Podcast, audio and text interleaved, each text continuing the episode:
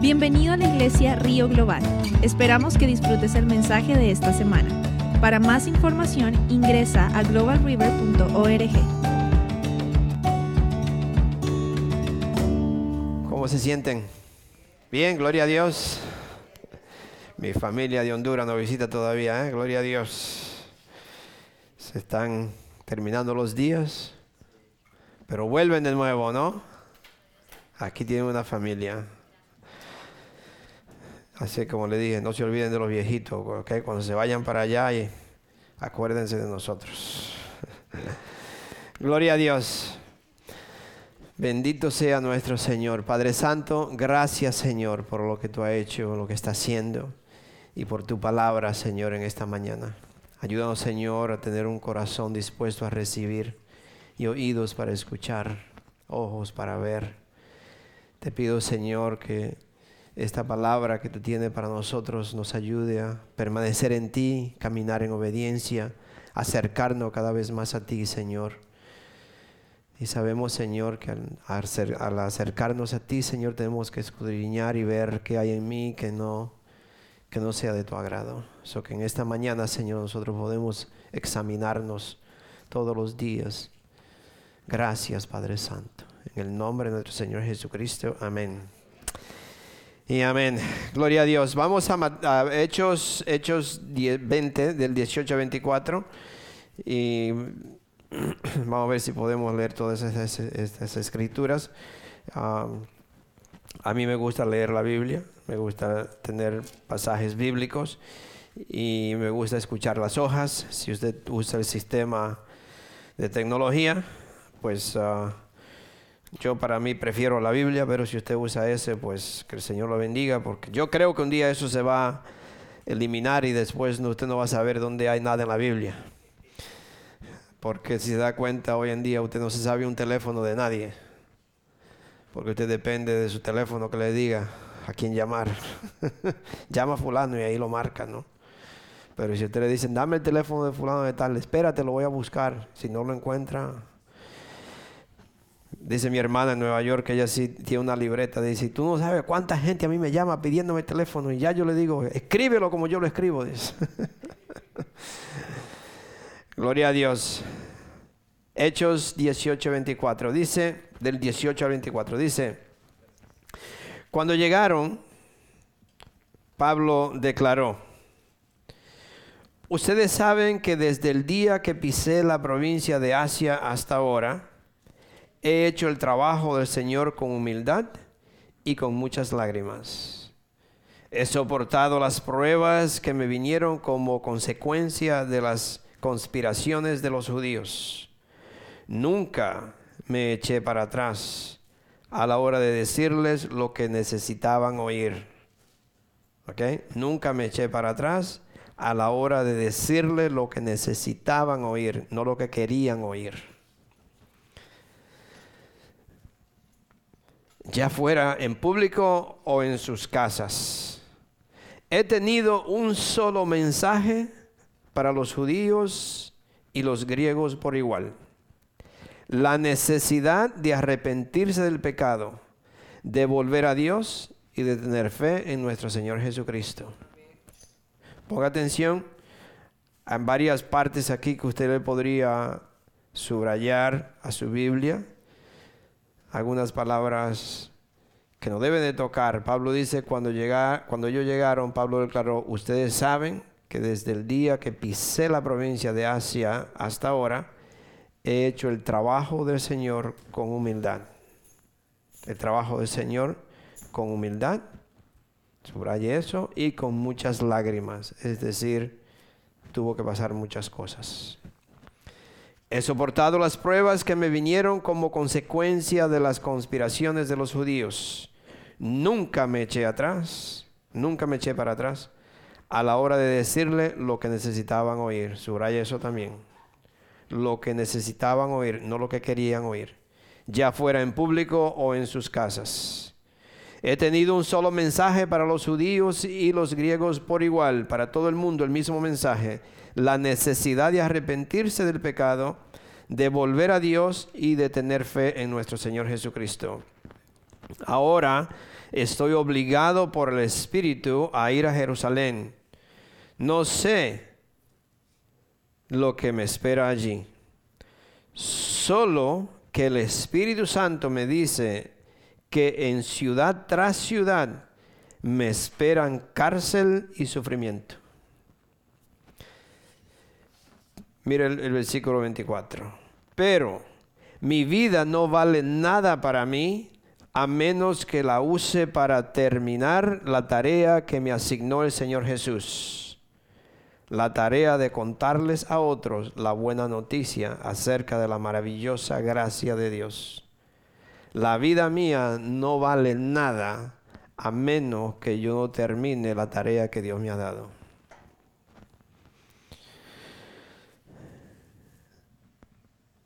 El caminar de un creyente, si es un verdadero creyente, si es una persona entregada a Cristo, si es una, una, persona que en verdad vive para el Señor, el caminar de un creyente nunca fue ni va a ser fácil. Hay muchas personas que le predican un evangelio, que le dicen a la gente, unas, unas cosas que, que, uno se sorprende a escucharla de, supuestamente personas preparadas. Y cuando una, usted escucha a un predicador por ahí que le dice que la vida cristiana es una vida fácil, le está hablando mentira. Muchas personas vienen a Cristo y cuando vienen a Cristo, si le va mal, se regresan porque les dijeron que todo te va a ir bien. Puede ser que cuando usted venga a Cristo usted empiece a perder todo lo que tiene. Muchas veces la propia familia. Muchas veces. No le voy a decir perder desde que se mueran, sino que perderlo. En otras palabras, ya usted no tiene ninguna relación. Puede ser con su mamá, con su papá, con su hijo, con sus hijos.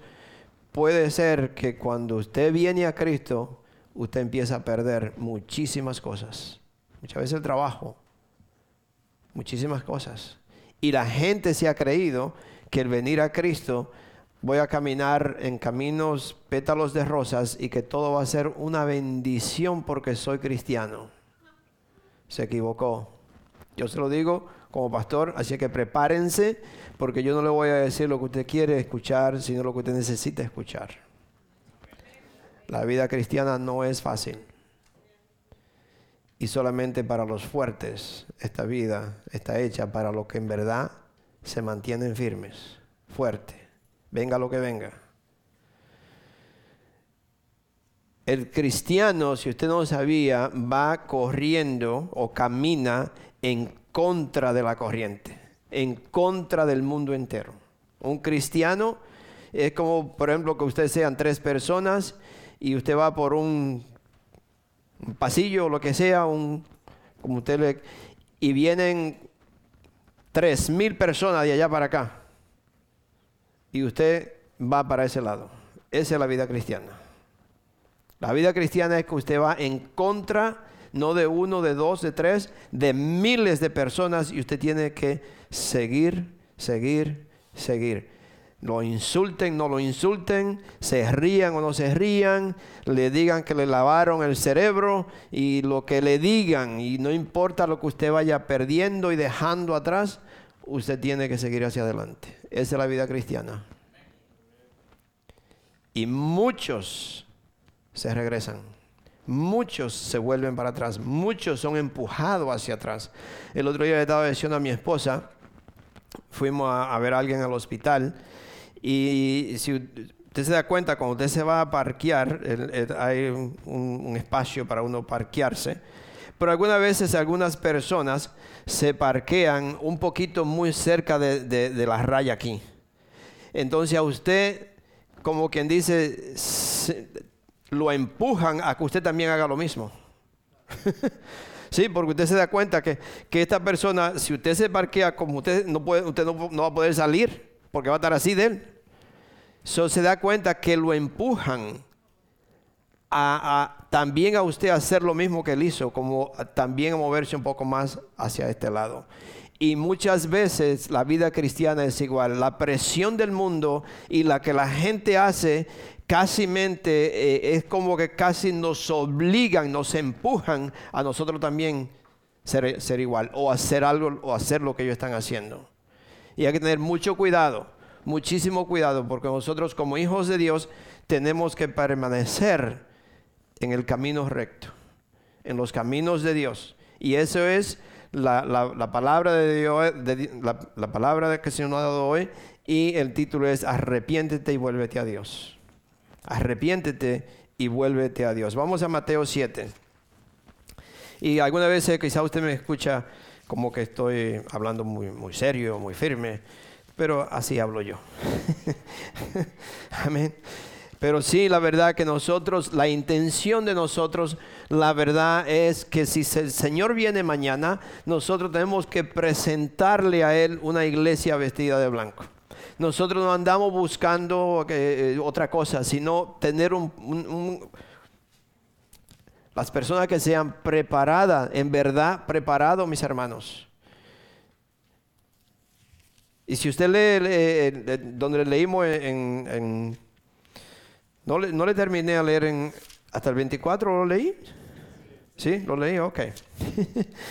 si sigue leyendo, usted va a dar cuenta que Pablo dice, ya yo le dije todo lo que le tenía que decir, y si ustedes no hacen lo que le digo, le estoy parafraseando, pero así dice, no. Si ustedes no hacen lo que le estoy diciendo, ya la sangre de ustedes está sobre ustedes, no sobre mí, porque yo le dije la verdad. Y eso es lo que nosotros buscamos. Yo busco decirle la verdad. Si a usted le gusta es una cosa y si no le gusta es otra cosa. Pero yo le voy a decir la verdad y por eso no le voy a decir lo que le gusta, sino lo que necesita. Entonces Mateo 7, versículo de 13 al 14 dice, solo puedes entrar en el reino de Dios a través de la puerta angosta la carretera al infierno es amplia y la puerta es ancha para los muchos que escogen ese camino. El camino del enemigo, el camino en el mundo es un camino amplio. Es decir, te choca con este choca con este y usted hasta lo empujan y usted no tiene ni que mover los pies. Me acuerdo cuando nosotros vivíamos en Nueva York y si tomábamos el tren, en especialmente en la 42, usted no tenía que moverse, usted se paraba aquí y usted caminaba como un pingüino, lo empujaban, usted entraba al tren quisiera o no quisiera. Sí, porque era un gentío que usted parado ahí nada más y el tren llegaba a la puerta ahí, usted usted entraba.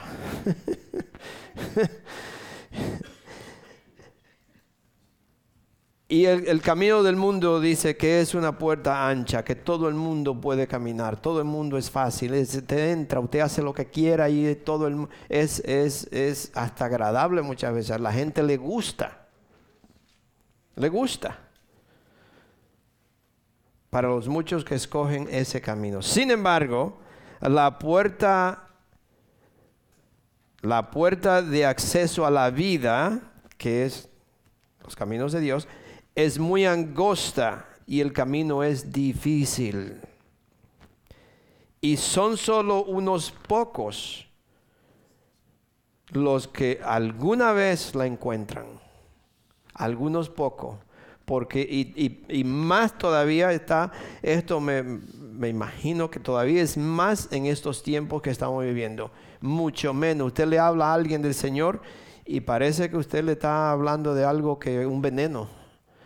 No quieren escuchar, no quieren, nadie se quiere comprometer, nadie se quiere en verdad servir.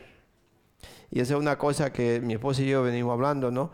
Muy pocas personas se quieren comprometer. En las iglesias siempre hemos escuchado que en las iglesias hay un 20% de las personas que sirven. Había, había, porque hoy en día quizás hay un 10% que se compromete a servir. Quizás. Es decir, que si usted tiene 10 personas en su iglesia, quizás hay uno que se compromete. Si tiene 100, quizás 10 personas. Hoy en día no, no, hay compromiso, no, no nadie se quiere comprometer, nadie quiere sacrificar, nadie quiere hacer nada. Solamente es para mí, para mí, para mí. Lo que a mí me conviene, lo que yo quiero, lo que yo debo, lo que... Anyway, es todo, todo esa forma. Quisiéramos una iglesia que en verdad se compromete. Una iglesia que si somos 10, los 10 trabajamos. Como decía una persona, no es que uno haga mucho, sino que muchos hagan poco. Entre todos se hace fácil. Pero si uno solo lo hace, es mucho. Quisiéramos ver una iglesia en verdad comprometida a servir a Dios. No importa lo poco, si usted tiene que servir aquí, sirve aquí, si tiene que servir en Walmart, usted va y, y, ora con las personas, lo que sea, lo cierto es que usted esté sirviendo. Sobre el ser cristiano, mis hermanos, como vemos aquí, nunca nos va a quitar a nosotros no nos quita ni resuelve los problemas de la vida. El ser cristiano no es que usted todos sus problemas se van a desaparecer, que usted jamás va a tener una tos, que usted jamás se va, a, enfermar, que usted va a vivir una vida... Eh, sí, no, la vida cristiana, una, la vida cristiana eso no le garantiza que usted no va a tener problema o que le va a resolver todos sus problemas, que todos sus biles van a estar pagos, que usted no tiene que trabajar. Todo eso, cuando usted escucha todo eso de prosperidad y esto y esto y esto, apártese mi hermano. Esa no es la vida cristiana. La vida cristiana es dura. Y solamente los fuertes, los que están firmes, permanecen. Pablo, como vemos aquí, que Pablo sufrió muchísimo. Pero él mismo lo dice que él nunca, lo podemos ver en varias partes, Pablo nunca se dio por vencido o nunca se rindió. Y muchísimos de los cristianos, muchas personas hoy en día, cuando le vienen los problemas, sea lo que sea, no importa lo que sea, porque no va a decir problemas grandes. Estábamos escuchando una, predicación de, de, una persona que yo escucho y me encanta mucho porque él, él eh, su esposa, el día que le iban a dar unos, unos reconocimientos a él en otro estado, y porque muy, muy, muy mencionado, y ese día recibió la noticia que su esposa tenía cáncer. El mismo día que le iban a dar esos honores, recibió que eh, eh, le había vuelto el cáncer a la, a la esposa, pero parece que ya era muy avanzado.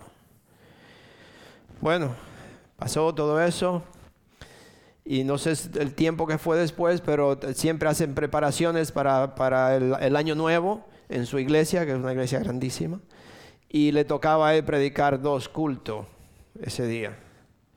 Y esa noche murió su esposa, la noche antes.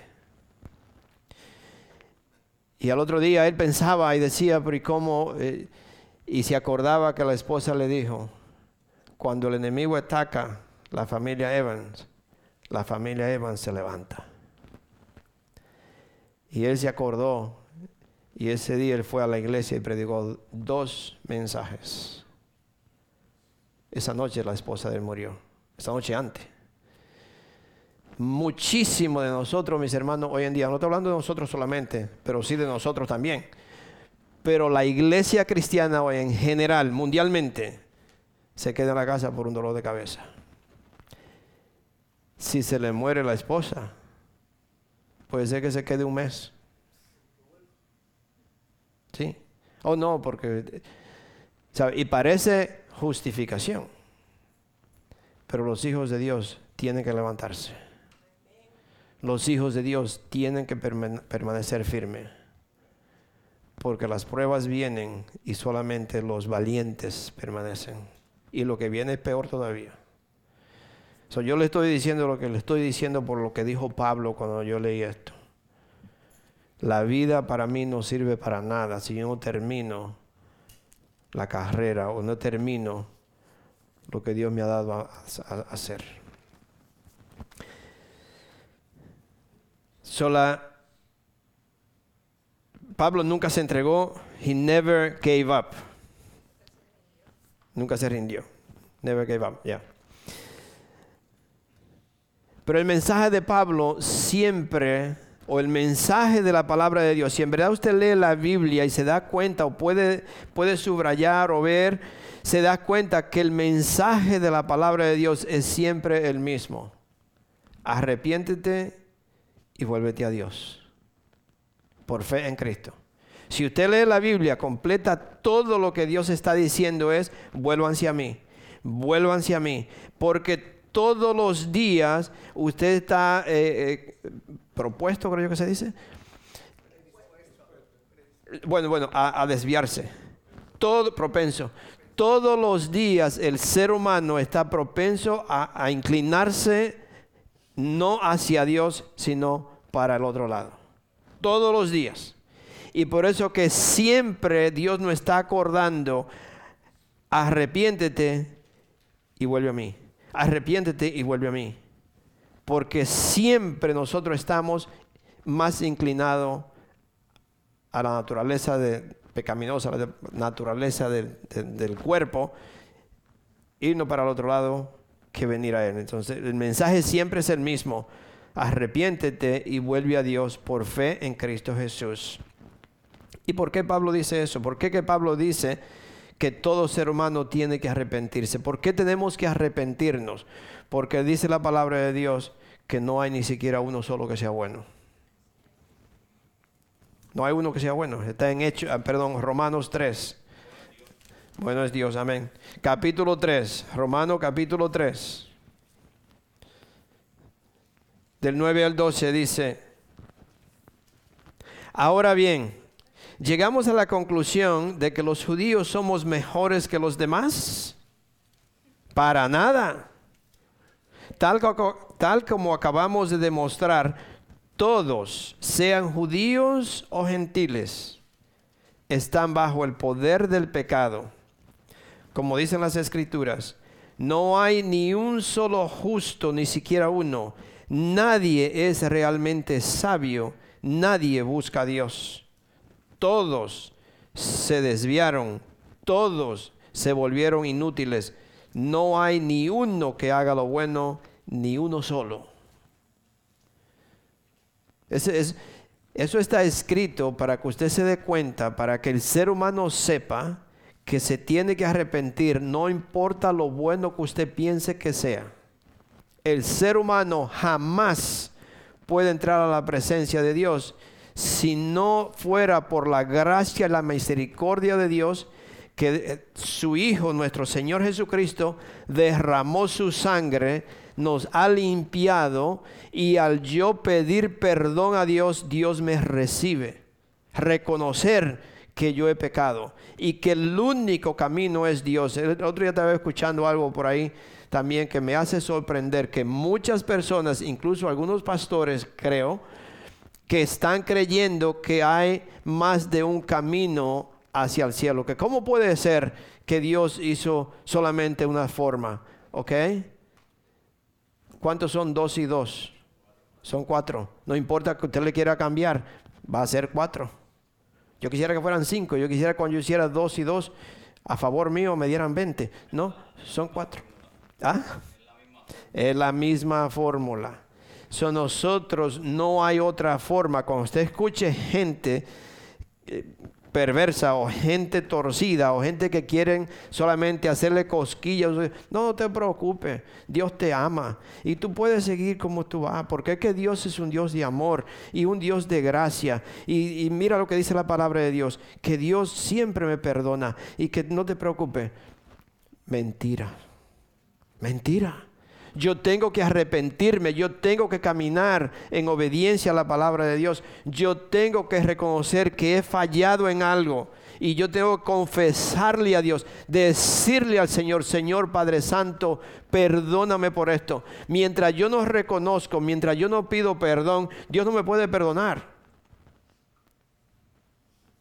yo voy a tener eso en mi vida, yo voy a vivir, tengo cuenta, tengo una, algo que pedirle perdón a Dios. Sí, Jesucristo pagó por todos mis pecados, gloria a Dios, pero yo tengo que pedirle perdón, arrepentirme de algo que yo haya hecho. no hay nadie que sea bueno, dice la palabra de Dios. Quiero leerle en, en Primera de Juan también 3, capítulo 3, 4 al 6.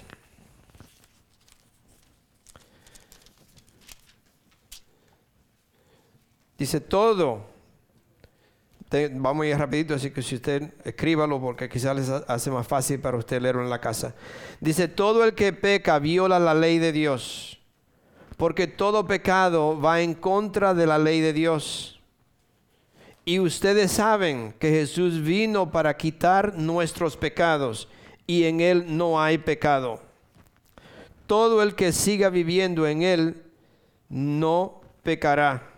La palabra de Dios dice que si usted dice que no tiene pecado, usted es un mentiroso porque todos pecamos. Y aquí dice que todo el que vive, vive en Cristo, no pecará. En otras palabras, no continúa, no practica, no sigue pecando, no vive de esa forma. Todo el que sigue viviendo en Él no pecará. Pero todo el que sigue pecando no lo conoce ni entiende quién es Él una, persona que practica, que vive pecando, que, que vive en el pecado y dice que es cristiano, mentira, no lo conoce. No que yo lo digo, lea la Biblia. Sería bueno para mí ver una persona que vive haciendo desastre, que vive en pecado y diga, oh, no es cristiano. Oh, mi hijo vive de esta forma y mi hijo hace aquello y mi hijo ahí, pero es cristiano. No, no es cristiano. Porque si vive de esa forma, yo no lo digo, lea lo que dice otra vez, quizás su versión lo dice diferente, pero las mismas palabras en diferente forma. Dice, todo el que sigue viviendo en Él no pecará. Lo que está diciendo es que si yo vivo en Cristo, yo no practico el pecado. Que Dios no lo quiera. Si yo le, fuera, le fui o le fuera infiel a mi esposa, y yo sigo haciendo esto, algo pasa en mi vida que no soy cristiano. Porque aquí lo dice. Yo tengo que arrepentirme, reconocer, oh Dios mío, Padre Santo, ¿qué, hice? Y pedirle a mi esposa y seguramente arrodillarme delante de ella todos los días por 20 años. y, Sí, lo que sea. Y pedirle perdón a Dios. Y dice la palabra de Dios que Dios es justo y verdadero para perdonarme. Así fue David. David eso fue lo que David hizo. David se arrepintió, David reconoció, David se dio cuenta cuando le pusieron el dedo. Él pudo ver y él dijo, ¿qué yo he hecho? Se arrepintió. Cuando uno se arrepiente, Dios me perdona, pero eso no quiere decir que mañana, la semana que viene, voy a volver a hacerlo y que después lo hago y me arrepiento y después me arrepiento. Mentira, entonces usted no es ningún cristiano. Sea lo que sea, le, estoy, le estoy poniendo, como dice, cosas mayores para nosotros, pero hay otras cosas menores que lo mismo. Dice, todo el que sigue viviendo en él no pecará, pero todo el que sigue pecando no lo conoce ni entiende quién es él. Así que Pelésela con Dios. Si usted cree otra cosa. Vamos a, leer eh, em, Isaías 59. Isaías 59 es, um, yo diría, la mayor parte por la cual también esta predicación de hoy. Isaías 59. Para que usted vea lo que hay hoy en día. Dice, acuérdese que la palabra de Dios es palabra de Dios y cuando usted lee la palabra de Dios, Dios está hablando. Te podría decir que Isaías lo escribió, ok, pero Dios está hablando, Dios no está hablando a nosotros. Y eso es, la palabra de Dios está al día, no es que ya eso es mil años atrás. No, la palabra de Dios está al día hoy. Dice, entonces dice, ¿qué dice? Esta versión empieza diciendo, escuchen, escuchen el brazo del Señor no es demasiado débil para no salvarlos, ni su oído demasiado sordo para oír, para no oír su clamor o para no oír nuestro clamor. ¿Qué dice el versículo 2? Son sus pecados los que los han separado de Dios. A causa de esos pecados, él se alejó y ya no los escuchará. El pecado nos aleja de Dios. ¿Ok? Las manos de ustedes, lo voy a leer un poco, es un poco largo, lo voy a leer hasta el 16. Son sus pecados los que lo han separado de Dios. A causa de esos pecados, Él se alejó y ya no los escuchará. Las manos de ustedes son manos de asesinos y tienen los dedos sucios de pecado. Sus labios están llenos de mentiras y su boca vomita corrupción. A nadie le importa ser justo y honrado. Las demandas legales de la gente se basan en mentiras. Reciben malas acciones y después dan a luz al pecado. Incuben serpientes mortales y tejen telas de araña. El que coma sus huevos morirá, al que los rompa le saldrán víboras. Aquí se está refiriendo a predicaciones, pastores y líderes que están predicando tonterías, que en verdad lo que están es envenenando a las personas. No están hablando la verdad. Con sus telas de araña no se puede hacer ropa y nada de lo que ellos hacen es útil. Todo lo que hacen está lleno de pecado y la violencia es su sello característico. Sus pies corren para hacer lo malo y se apresuran a matar. Solo piensan en pecar. Siempre hay sufrimiento y destrucción en sus caminos. No saben dónde encontrar paz o qué significa ser justo y bueno. Han trazado caminos torcidos y quienes lo siguen no conocen un momento de paz. Por eso no hay justicia entre nosotros y no sabemos nada acerca de vivir con rectitud. Buscamos luz, pero solo encontramos oscuridad. Buscamos cielos radiantes, pero caminamos en tinieblas. Andamos a tientas como los ciegos junto a una pared, palpando para encontrar el camino como la gente que no tiene ojos hasta en lo más radiante del mediodía tropezamos como si estuviéramos oscuro. Entre los vivos somos como los muertos. Gruñimos como, como osos hambrientos, gemimos como el arrullo lastimero de las palomas. Buscamos la justicia, pero nunca llega. Buscamos el rescate, pero está muy lejos de nosotros pues nuestros pecados se han acumulado ante Dios y testifican en contra de nosotros.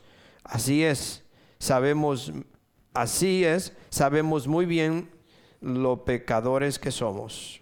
Sabemos que nos hemos rebelado contra el Señor y también lo hemos negado. Le hemos dado la espalda a nuestro Dios. Sabemos que hemos sido injustos y opresores, preparando con cuidado nuestras mentiras engañosas. Nuestros tribunales se oponen a los, a los justos y no se encuentra justicia por ninguna parte. La verdad, la verdad tropieza, tropieza por las calles y la, y la honradez ha sido declarada ilegal. ¿Te está viendo? La honradez se ha declarado ilegal. Si la verdad ha la verdad ha desaparecido y se ataca a todo el que abandona la maldad. El Señor miró y le desagradó descubrir que no había justicia. Estaba asombrado al ver que nadie intervenía para ayudar a los oprimidos, así que se interpuso él mismo para salvarlos con su, con su brazo fuerte, sostenido por su propia justicia. Me, tocó mucho este, este capítulo de Isaías 59. Mis hermanos, ¿qué, ¿qué está viendo usted ahí? Que Dios no puede hacer nada cuando su propio, cuando su propia gente, cuando su propia gente se ha profanado. Cuando los hijos de Dios se han profanado, Dios no puede hacer nada. Dios se hace a un lado. Cuando los hijos de Dios se mezclan con el mundo, Dios no puede hacer nada. Dios lo deja. Dios se aparta. Cuando los hijos de Dios viven en pecado, Dios se aparta. Dios lo deja. ¿Qué dice Segunda de Crónicas 7:14? ¿Han escuchado? Lo vemos todos los, todos los sábados por la mañana. Ese es el, los versículos que está ahí, que están puestos en la pantalla. Si mi pueblo, oiga bien, si mi pueblo, si mi gente, mis hijos, Dios diría, ¿no? Si mi pueblo, que lleva mi nombre, lo primero, se humilla. Si mi pueblo se humilla y ora, esta iglesia está triste, se está levantando un poco, pero está débil en la oración. Muchísimos de ustedes no participan en la oración. Se lo le dije, no le voy a decir lo que usted quiere oír, sino lo que le tengo que decir. Esta iglesia está débil en la oración. Muchísimos de la iglesia no participan en la oración. Corporal. Te diría, no, pastor, yo oro en la casa. Gloria a Dios, ese es un estilo de vida. si usted dice que usted no ora en la casa, entonces usted no es cristiano. La oración corporal muy débil. So, si mi pueblo que lleva mi nombre se humilla y ora, busca mi rostro y se aparta de su mala conducta o de su conducta perversa, ¿qué dice? Si usted hace todo esto, no es que usted haga una cosa y no la otra. Tenemos que ser humilde, tenemos que orar, tenemos que buscar el rostro de Dios y tenemos que apartarnos de cualquier conducta que no sea agradable a Dios. Entonces dice, yo oiré desde el cielo, perdonaré sus pecados y restauraré su tierra. Entonces, a muchos se nos olvida lo que está diciendo, sí mi pueblo, y si usted hace todo esto, entonces, entonces yo restauro la tierra, mis hermanos, como lo podemos ver,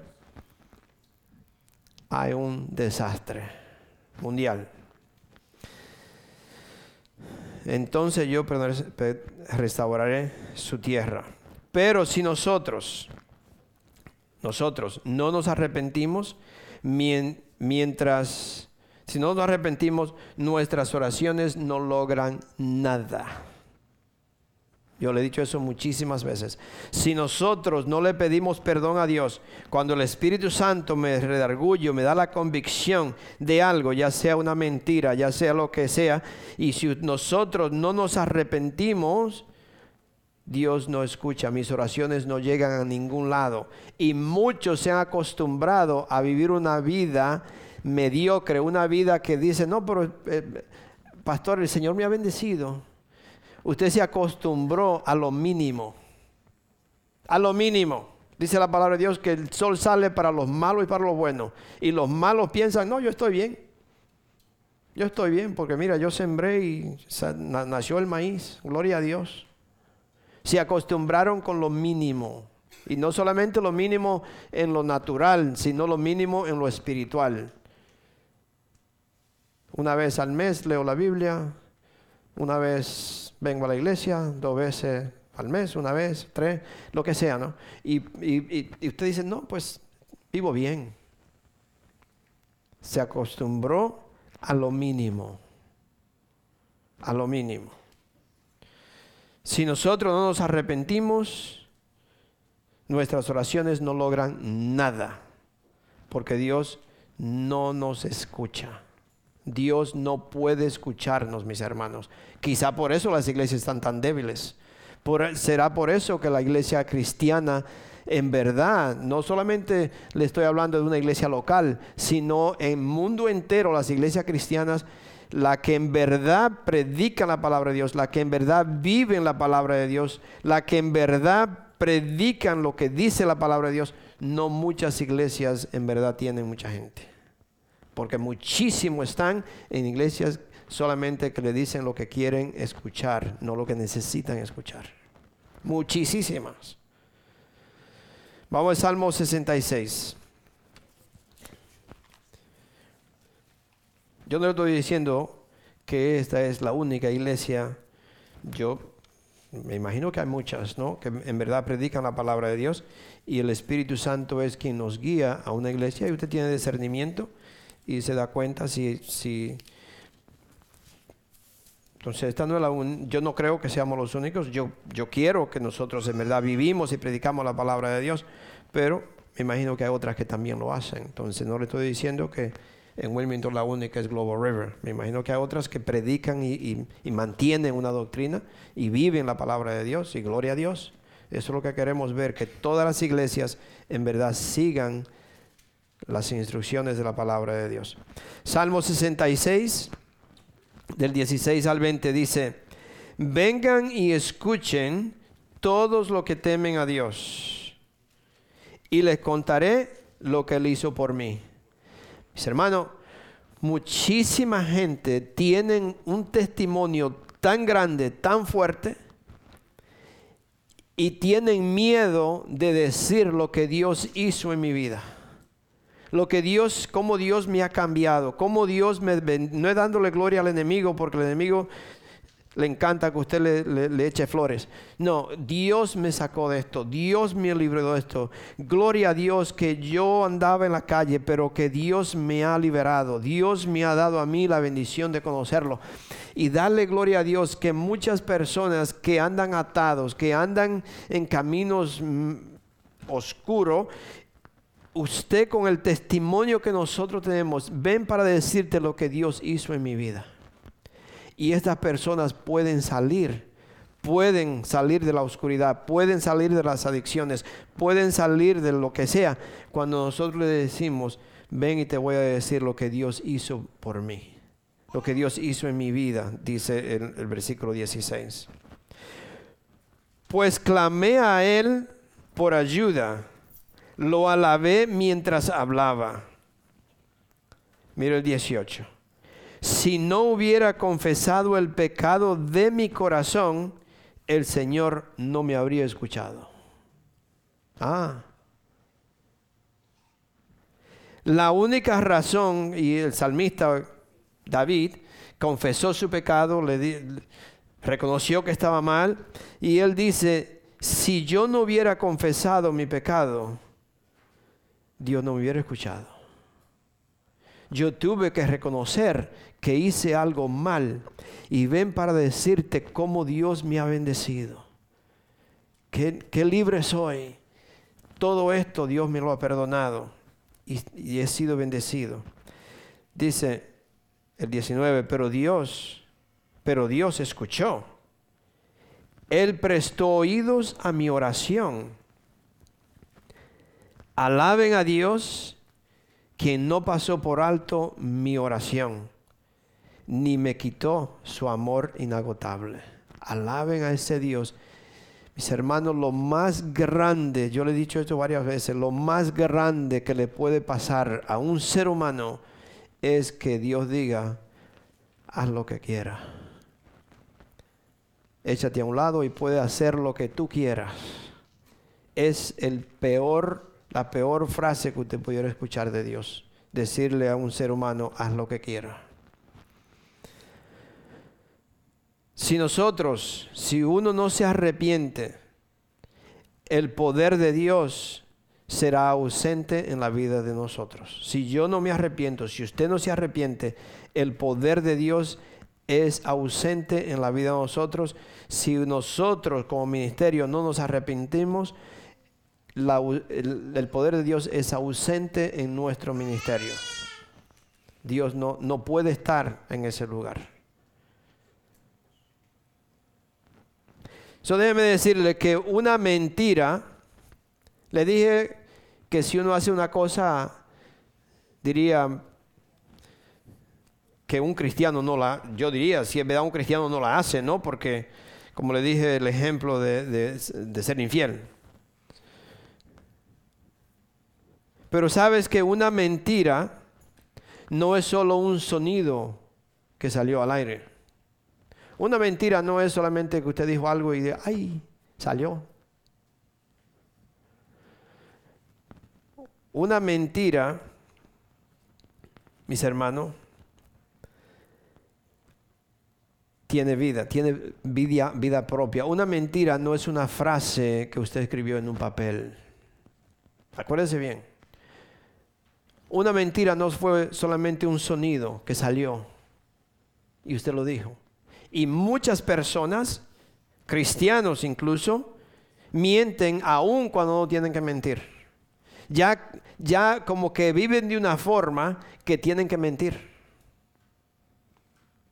mienten sin tener que mentir. No es una frase que usted escribe ahí en un papel y se queda escrito eso ahí. La mentira tiene vida propia. ¿Y por qué el Señor odia tanto que una persona diga una mentira? Porque una persona que miente, dice la palabra de Dios, que no es un hijo de Dios. ¿Usted está mintiendo? Oh, no, pastor, yo soy cristiano. Yo miento de algunas veces. Ok. Vamos a ver Juan 8. Juan 8, 44. Jesús se enoja con algunas personas aquí. Bueno, dice la palabra de Dios que Jesús se enojó, pero no pecó. Pero él empieza a decirle, porque ellos se renegaban y decían que ellos eran hijos legítimos y que, um, que su padre verdadero era Dios. Y bueno, y Jesús lo confronta con estas palabras. Y le dice, le leo desde el 42, pero el 44 es el que... Pero dice, si Dios fuera su padre, ustedes me amaran, porque he venido a ustedes de parte de Dios. No estoy aquí por mi propia cuenta, sino que Él me envió. Jesús está hablando y le está diciendo a esta gente, si ustedes en verdad, si, si Dios fuera su Padre, ustedes me amarían a mí. Porque yo no vine a ustedes por mi propia cuenta. Dios, Dios me envió. ¿Por qué no pueden entender, 43, por qué no pueden entender lo que le digo? ¿Es porque ni siquiera toleran oírme? Mire el 44. Pues ustedes son hijos de su padre, el diablo. Si usted le dice eso hoy, en día a una persona, segurito que no vuelve jamás a la iglesia. Segurito que no. Pues ustedes son hijos de su padre, el diablo, y les encanta hacer las cosas malvadas que él hace. Él ha sido asesino desde el principio y siempre ha odiado la verdad, porque en él no hay verdad. Cuando miente, actúa de acuerdo con su naturaleza, naturaleza porque es mentiroso y el padre de la mentira. Y por eso Dios, el Señor, odia la mentira. Una persona que dice que es cristiano y miente, sea por pequeña que sea, que usted miente, si miente, sabe que está mintiendo, más, como dicen, yo, yo aprendí eso de los mexicanos, así que no sé si, yo creo que no está mal, ¿no? Pero más le vale que usted le pida perdón a Dios en ese instante que el Espíritu Santo le está dando la oportunidad de usted reconocer que mintió y dice, ay Padre Santo, perdóname Señor. Ayúdame, yo no quiero volver a mentir jamás en mi vida. Perdóname Padre Santo, no me deje, no me deje mentir. Y usted en verdad siente en su corazón que en verdad le está pidiendo perdón a Dios. Porque en ese instante, si usted no pide perdón, usted se va a dar cuenta de que usted se va acostumbrando y, cuando usted viene a ver, usted está hablando mentira y ni siquiera piensa que está mal. Todo lo cubre con una mentira. En Santo Domingo decían, había un decir antes que decían que cuando, cuando se inventaron la mentira todo el mundo queda bien. Así decían, mucha gente, ¿no? Desde que se inventaron la mentira, todo el mundo queda bien. La mentira viene directa de Satanás. Directa. Y por eso el Señor odia a una persona que miente. Una persona que miente dice aquí que usted es hijo del diablo, es decir, que yo no soy un hijo de Dios. Hay que cuidado, eso es lo que dice la Biblia. So, la, mentira es algo muy, muy, muy desagradable para Dios y Él no la puede eh, aceptar.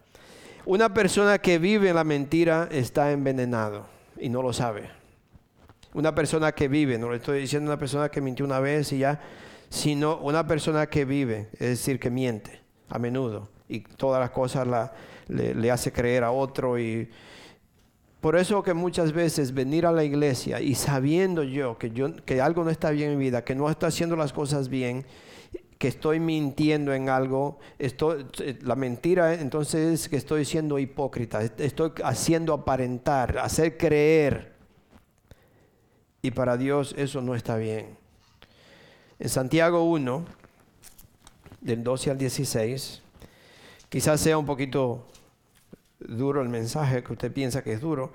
No es duro, sino lo que yo quiero es que nosotros tenemos que ir aprendiendo que somos hijos de Dios y que yo tengo que arrepentirme todos los días, venir a Él y, decirle al Señor que, que, dirija mi vida, que me perdone por esto. En Santiago 1 del 12 al 16 dice, Dios bendice a los que soportan con paciencia las pruebas y las tentaciones, porque después de superarlas, recibirán la corona de vida que Dios ha prometido a quienes lo aman. Cuando sean tentados, acuérdense de no decir, Dios me está tentando. Dios nunca es tentado a hacer el mal y jamás tienta a nadie. La tentación viene cuando? La tentación viene de nuestros propios deseos, los cuales nos seducen y nos arrastran. De esos deseos nacen los actos pecaminosos y el pecado cuando se deja crecer da a luz a la muerte. Sea el pecado que sea. So hay muchas personas, muchas personas que se están escondiendo o se esconden detrás de una máscara religiosa. Otras palabras, pretenden ser cristiano, pretenden venir a la iglesia, pretenden que están haciendo las cosas bien, porque viene a la iglesia, usted lo ve que anda con una Biblia como un desodorante y usted cree que, es, eh, que son cristianos.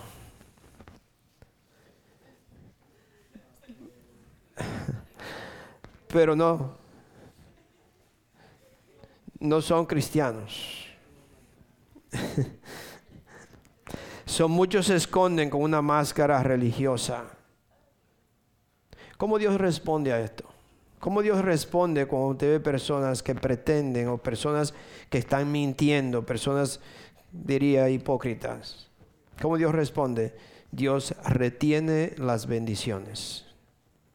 Dios retiene las bendiciones y su vida empieza a pasar trabajo, problemas. Y cuando usted viene a ver, el enemigo lo, lo tiene o tiene una escoba, como uno dice, ¿no? Sí. So Dios retiene las bendiciones. Yo le pregunto, ¿está, ¿está el Señor haciendo eso hoy? ¿Está Dios haciendo eso? ¿Reteniendo las bendiciones en su vida? ¿O usted sabe en alguien que lo está haciendo? Muchos cristianos, o la mayoría, piensan que no tienen nada que arrepentirse. Yo estoy seguro que le preguntamos y lo primero que nos viene son las cosas mayores. Y usted piensa, no, no, pastor, yo no tengo que arrepentirme porque yo no hago esto, yo no hago aquello, no hago aquello, no hago aquello. Y parece bien. Parece ser que, oh, sí, somos cristianos, no hacemos nada malo. Nosotros no tenemos por qué arrepentirnos. Ah, no delante de los ojos de Dios, quizá delante del ser humano. Usted piensa que no está haciendo nada malo. Pero delante de Dios, Usted tiene muchas cosas que arrepentirse. Todos, nosotros también, yo también como pastor. No crea que yo soy aquí metido en una burbuja y a mí no me cae un polvo. No, no. Todos nosotros tenemos que vivir una vida santa, arrepentirnos, pedirle perdón a Dios todos los días, escudriñar nuestra vida y decir, Señor, ¿dónde he fallado? Hay muchas formas que hemos fallado. So, ¿Cómo Dios responde? Dios detiene las bendiciones y la pregunta es, ¿está Dios haciendo eso hoy? Muchos cristianos, como le digo, la mayoría piensan que no tienen nada que arrepentirse. Vamos al Salmo 19. Salmos 19, del 12 al 14.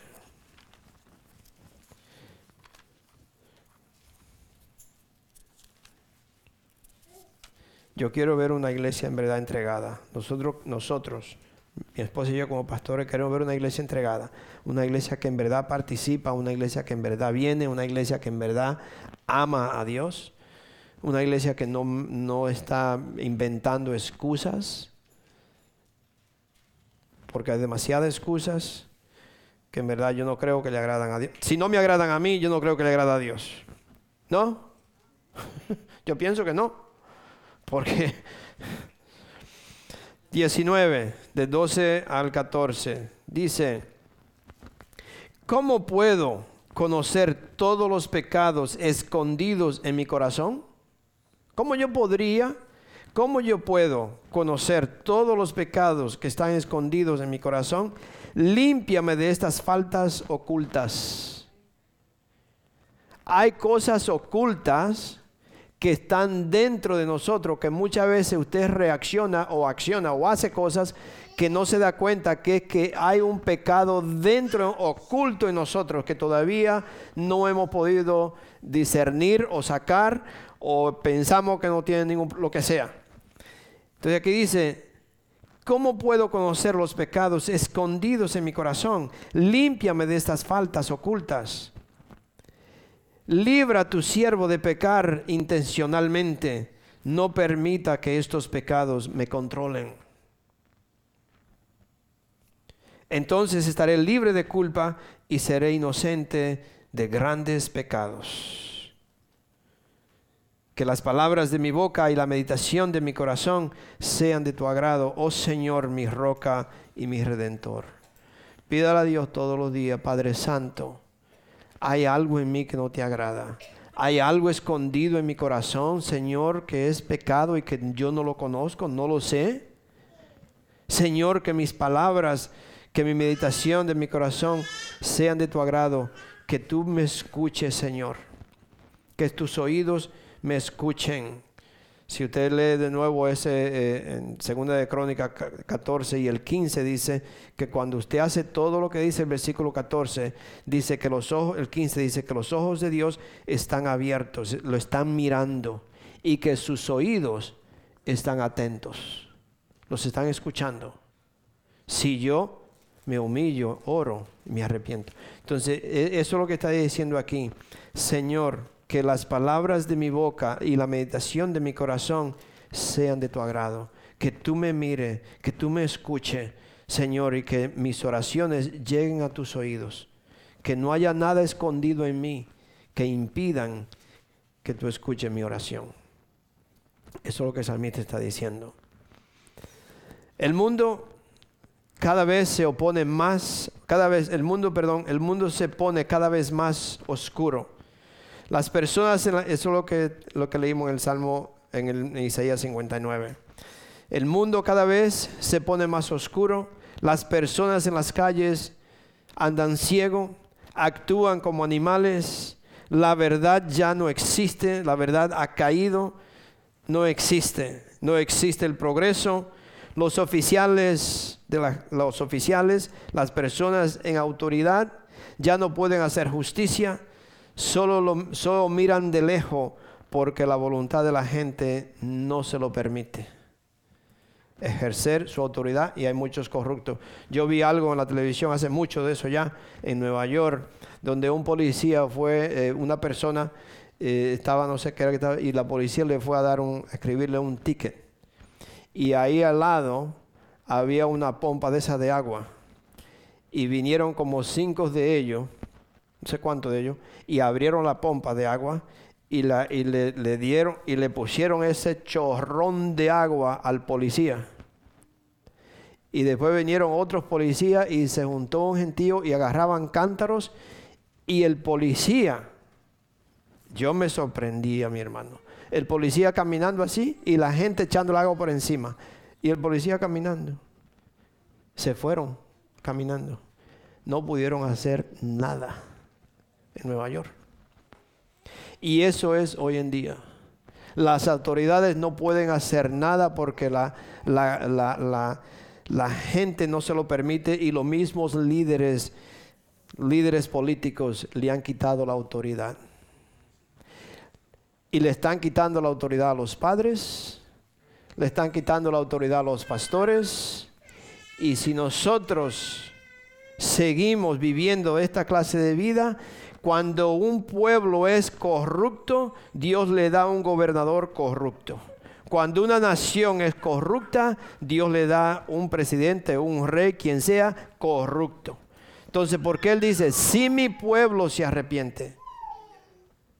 Si mi pueblo se humilla ahora y se arrepiente, entonces yo voy a restaurar la tierra. Pero no nos podemos quejar cuando nosotros tenemos un presidente o sea quien sea corrupto porque usted se da cuenta que es que la nación entera se ha hecho corrupta. Es por eso. Entonces nosotros como hijos de Dios tenemos que mantenernos en esa oposición tan grande póngase el, el, retrato, el cuadro de miles y miles personas caminando en contra suya. Y así estamos nosotros. Y tenemos que seguir. Yo le he dicho muchísimas veces y yo sé que a mi esposa algunas veces no le gusta que... Pero yo le digo la verdad, lo que viene es duro y lo que sea en contra de los pastores, especialmente por la, la, depravación mental de la homosexualidad, que, que ya está, que los gobiernos lo están aprobando y que si los pastores predican en contra de eso, puede ser que lo metan preso. Yo le he dicho muchísimas veces y se lo digo a la cámara y se lo digo a todos. Yo jamás voy a torcer la palabra de Dios. A mí no me importa quién me escuche y quién lo diga. La palabra de Dios es palabra de Dios. Y la palabra de Dios está por encima de cualquier autoridad de hombre. Cualquier policía, cualquier juez, cualquier presidente, cualquier rey, sea quien sea. Y me extraña escuchar cuando hacen preguntas de cosas así a líderes, le dan vuelta y vuelta y vuelta para contestar la pregunta. Cuando usted le pregunten si, si usted cree que dos hombres se pueden casar, dígale directamente, dígale, no es lo que yo creo, es lo que dice la palabra de Dios la Biblia dice que es totalmente el 100% en contra. Y como la palabra de Dios es superior a, cualquier autoridad, a cualquier ley, yo creo lo que dice la palabra de Dios. No es que yo diga. nosotros tenemos que pararnos, mi hermano. Tenemos que orar, tenemos que pedir a Dios que nos ayude porque grandes cosas vienen, pero ya no hay, ya no hay justicia, como leímos en el 59, léalo de nuevo, ya no hay, no hay justo, incluso es ilegal, es ilegal que usted sea justo. Si usted quiere hacer las cosas bien, hay muchísima gente que lo, que lo, aplastan, porque le dicen a usted, tal, está tonto, haz la cosa de esta forma y te va a ir bien, hazlo de esto, porque toda la corrupción ha tomado la posición número uno. Pero que Dios tenga misericordia de nosotros. Dios anda buscando una persona, lo leímos en el 59, Dios anda buscando una persona que se atreva a interceder por su pueblo. Dios anda buscando personas que se atrevan a pararse firme, a interceder por su pueblo, a interceder por su gente. Pero dice ahí que él no encontró a nadie no encuentra a nadie que se atreva. Yo creo que nosotros nos atrevemos, ¿verdad que sí? ¿Ustedes se paran conmigo? ¿Seguro que sí? Vamos a ver si es cierto. Vamos a ver si es cierto. Yo espero que ustedes me cubran la espalda y que ustedes se paren conmigo y digan, yo le dije a mi esposa, si un día vienen y se, quieren llevar a Pastor y yo estoy ahí con él, digo, no, a mí también me llevan. Sí, no, no, porque nosotros tenemos que que parar y decir, ¿sabes qué? Vamos a Ezequiel, Ezequiel 22. Ya estamos terminando, quiero terminar ya. Faltan, bueno, ya pasó. Ok, termino con este versículo aquí porque Ezequiel 22 del 30 al 31. Dice Ezequiel 22 del 30 al 31. Dice, busqué a alguien que pudiera reconstruir la muralla de justicia.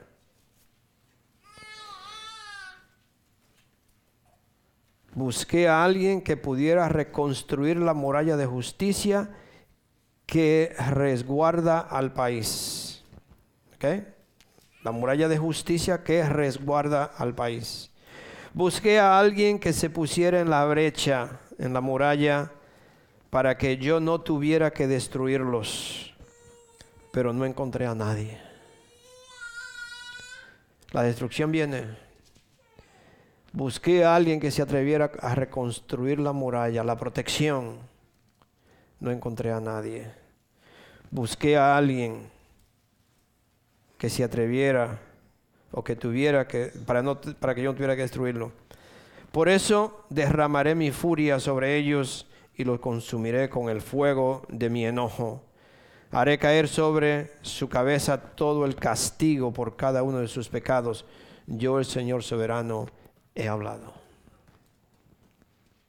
Busqué a alguien que se parara, busqué a alguien que intercediera, busqué a alguien que orara por este pueblo y no encontré a nadie.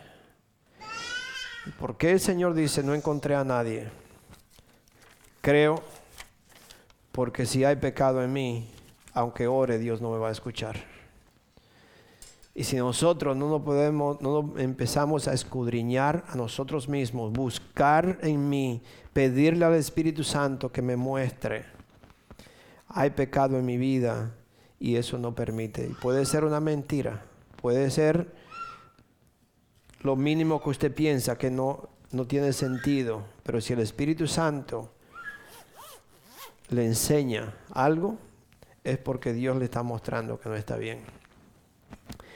Nosotros estamos empezando, vamos a vernos de pie, estamos empezando a, o vamos a empezar, creo, quizá ya el domingo que viene, con intercesión, vamos a atraer las personas eh, que ya se han preparado para orar al frente. Queremos empezar en verdad a pedir oración. Nosotros, ustedes, cuando el, grupo de, intercesión se para al frente de, administrar, que, que ustedes vengan, reciba oración. Quizá algo específico, quizás es genético, una oración, pero pida oración. La oración es muy poderosa y nosotros tenemos que empezar a entender que a través de la oración Dios mueve montañas, Dios mueve cosas en mi vida, quizá cosas que yo no sabía que estaban ahí. Dios a través de la oración de un hermano, quizá Dios me revela algo que yo quería, que no sabía. So, yo quiero exaltarlos a ustedes, estamos en, la reunión que tuvimos a las nueve, era para eso, es, es tratando de, formar un equipo donde va a pararse al frente, donde nosotros vamos a decir, al final del culto no vamos a tener en, la, canción de alabanza, sino vamos a, pedir a las personas que pasen al frente y ustedes no tengan pena, no ande apresurado. Usted dice, ¿sabe qué? Yo voy a pedir oración. Ya sea una oración específica, una oración genética, lo que fuera, pero usted dice, voy a pedir oración. ¿Ok? Y si hoy necesita oración, te puede pasar al frente a terminar esta alabanza y vamos a orar por ustedes. Padre Santo, yo te doy las gracias, Señor, por este día. Yo te pido, Padre Santo, que nos ayude a escudriñar nuestro corazón, a arrepentirnos si hay algo que no, no te agrada, Señor, y volvernos a ti. Señor, pedirte perdón, dejar atrás todas esas cosas que me impiden o que están impidiendo que tú escuches mis oraciones. Y yo te doy las gracias, Padre, que tú eres bueno, que tú eres justo, tú eres verdadero, dice tu palabra, para perdonarme cuando yo reconozco que algo no está bien en mi vida. So, gracias, Padre Santo, que eres nuestro Dios. Tú eres nuestro Dios, Padre, y tú tienes misericordia de tus hijos. Hoy, Señor, te adoramos y te alabamos, Padre, por esta palabra que tú nos has dado a nosotros en esta mañana. Gracias, Padre Santo. En el nombre de nuestro Señor Jesucristo. Amén. Amén.